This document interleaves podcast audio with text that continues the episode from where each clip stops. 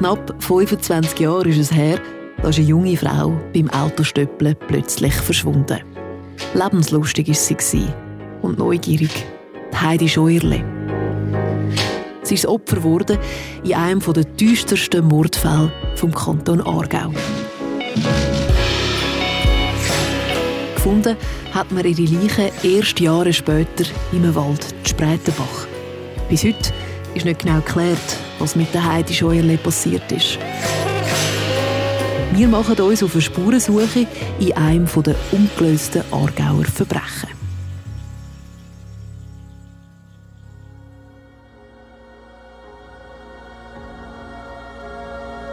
Sechs Jahre war es still.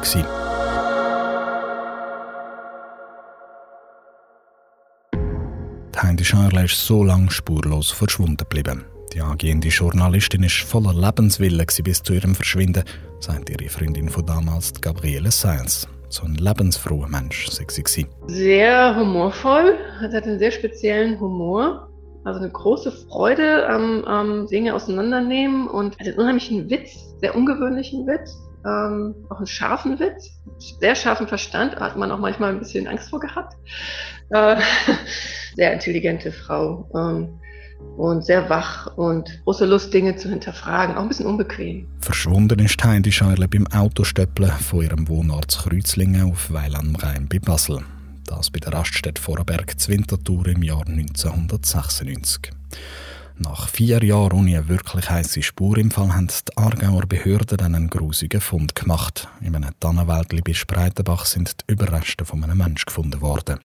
Der zuständige Staatsanwalt Beat Richner erinnert sich, beim Leichenfund ist der Wald schon ein Rechtsstück gewachsen gegenüber dem Zeitpunkt, wo die Leichen dort hat müssen deponiert worden sind. Es ist auch so, dass damals ja so kleine Tandli sind, wo die Tests ziemlich weit unten haben. Also das, der Leichnam ist dort unter diesen Tandli ins Dickicht gezogen worden und recht weit weg auch von, von, von dem äh, Waldweg der nächstgelegenen.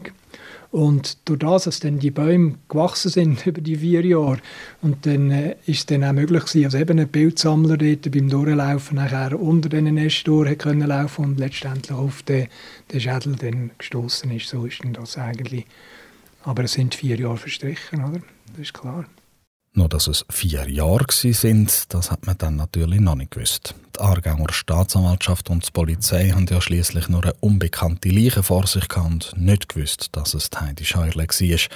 Man hat nicht mal können sagen, wie die Frau gestorben ist, wo die Spreitenbach im Wald gefunden worden ist.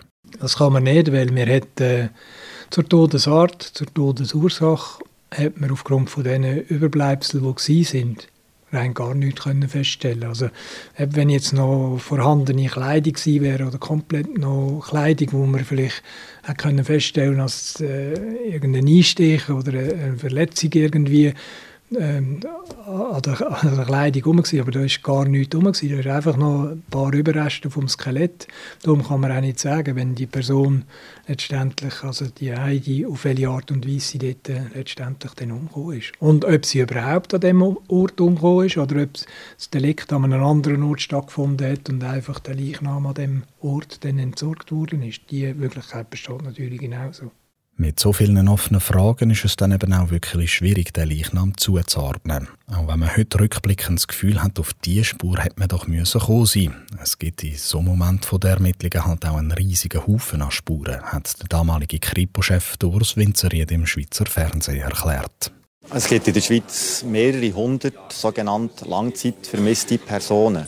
Und bevor die Polizei bei einem Skelettfund. Und hier haben wir effektiv nur noch einen Teil von einem menschlichen Skelett gefunden im Jahr 2000. Bevor also die Polizei an die Öffentlichkeit gelangt, probiert sie die Polizei intern die Identität von der Person, die man aufgefunden hat, zu ermitteln. Und das braucht lange Zeit, weil man geht Schritt um Schritt vor. Man schaut zu ermitteln, wie lange liegt die Person bereits an dem Ort und das ist nicht ganz so einfach abzuschätzen und im Fall von der Heidi Scheuerle hat man verschiedene andere vermisste Personen zuerst überprüft, bis man im Frühling vom Jahr 2002, also nach rund anderthalb Jahren nach dem Fund von dieser Leiche mit Bestimmtheit können sagen, dass es Heidi Scheuerle ist. Was der Urs Winzeried hier im Interview aber nicht erwähnt hat, ist, dass auch Fehler passiert sind. Vor allem wegen denen hat man zuerst die verschiedenen anderen vermissten Personen überprüft. Diesen Fehler widmen wir uns dann noch in einer eigenen Episode ausführlicher. Der grosse Durchbruch in diesem Fall der ist dann aber erst knapp zwei Jahre später gekommen. Dass Heidi Scheuerle können zweifelsfrei identifiziert werden hat auch stark damit zu tun, dass die Polizei nicht aufgegeben hat, erklärt der Staatsanwalt Beat Richner. Nach der Identifikation hat man dann zweimal eine Feinsuche gemacht mit der Polizeischule. Es sind etwa 30 Leute, die dort Zentimeter für Zentimeter mit Rächeli und so dort durchsucht haben. Und dann hat man eben einen Schlüsselbund gefunden. Wenn es mir recht ist, sind es sieben Schlüssel. Gewesen. Darunter war ein Schlüssel aus einem Garderobenschrank von einer psychiatrischen Klinik, wo sie mal kurze Zeit gearbeitet hat. Es hat noch andere Schlüssel aber die sind nicht mehr identifizierbar mit den Nummern. Die sind schon so korrigiert und zurückliegend dass man dort nichts weiter feststellen konnte.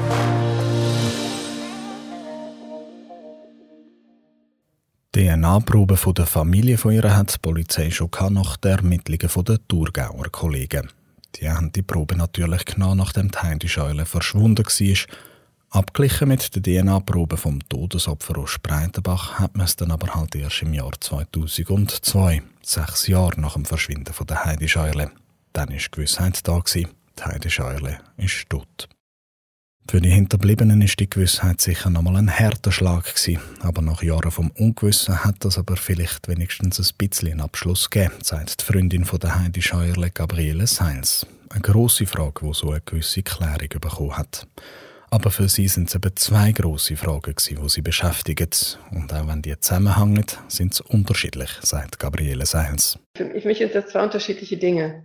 Um, einmal anzuerkennen, okay, ähm, Heidi ist offensichtlich ermordet worden, ähm, Wald gefunden. Das, das lässt nicht so viel Spekulation zu. Also was, was da passiert sein mag, das, ähm, das ist nochmal so eine so ein Anerkennen, ähm, auch dass da auch irgendwas sehr, sehr Schreckliches passiert ist, vielleicht ein Gewaltverbrechen, vielleicht ein Sexualverbrechen und auch, auch nochmal den Schmerz anzuerkennen davon und das auch betrauern zu können einfach als ihr Schicksal und als, als, ähm, als überhaupt als, als, als so etwas Schreckliches passiert, dass, dass, dass, dass keiner von uns da unbedingt 100% geschützt sein kann davor. Und dass es Menschen passiert, jeden Tag. Und, und dann dieser einzelne Mensch, der das begangen hat, aus welchen Gründen auch immer. Also das bringt nochmal eine ganz andere, für mich eine ganz andere Frage auf. Warum macht jemand sowas? Ähm, warum, warum Warum hat er diesen Respekt nicht vor Menschen oder vor einer Frau?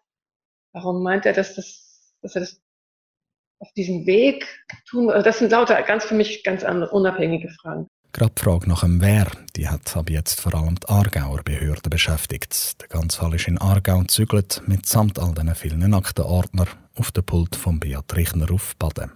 Im Aargau hat man dem Fall dann gerade nochmal zusätzliches Gewicht gegeben. Man hat in dem Fall Ursprünglich bei der Kantonspolizei äh, Thurgau hat man damals schon eine Belohnung ausgesetzt dort, von 4000 Franken. Und wir haben dann, nachdem wir den Fall im Aargau dann bei uns hatten, haben wir über den Regierungsrat wegen einer höheren Belohnung beantragt. Und dann ist eine 50.000 frankige Belohnung ausgesetzt worden. Und dort haben wir eigentlich grosse Hoffnungen darauf gehabt, dass jemand, der das gemacht hat, dass der das aus irgendwelchen Gründen, wahrscheinlich nicht das ganze Leben für sich kann behalten dass der mit irgendjemandem mal irgendein über da würde reden und dass man nachher über eine Person, die das anvertraut bekommen hat, nachher mit, mit dem Anreiz auch von der Belohnung, wenn es dann vielleicht so, äh, das dann auch noch maßgebend könnte sein, dass man dann gleich noch irgendwie zur Klärung zu dem Delikt äh, könnte kommen. Weil angewiesen ist man bis heute auf diese Hinweise. Bis jetzt lässt sich zum Täter nämlich noch nicht sehr viel sagen.